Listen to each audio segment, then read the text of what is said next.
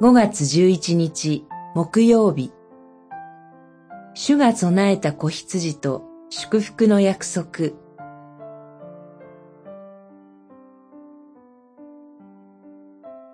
創世紀22章アブラハムは答えた。私の子よ。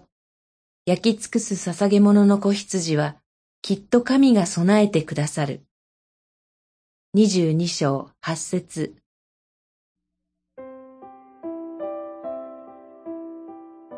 イサクが誕生したことで、アブラハムの子孫が海辺の砂のように増えるという約束が実現に向けて動き出しました。ところが、神は一人子イサクを焼き尽くす捧げ物とするようにお命じになります。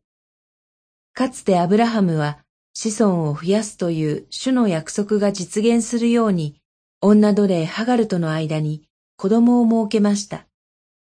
主の約束を信じられず、割り引いて実現させようとしたのです。しかし、年老いた妻が子供を産むという奇跡を経験したアブラハムは、約束を実現する主への信仰を強められていました。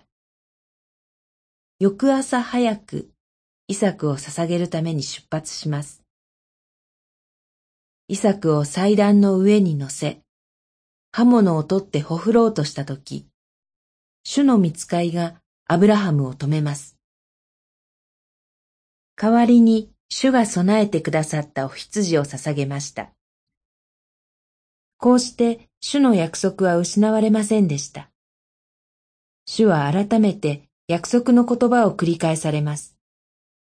子孫を海辺の砂のように増やす約束。地上の諸国民がアブラハムの子孫によって祝福される約束を繰り返します。後にソロモンがイサクが祭壇に乗せられたモリアの地にエルサレム神殿を建てます。このエルサレムでアブラハムの子孫として生まれるイエス・キリストが子羊として捧げられ、諸国民に祝福を得させます。祈り。主よ、あなたが備えてくださった子羊キリストによって祝福を得ました。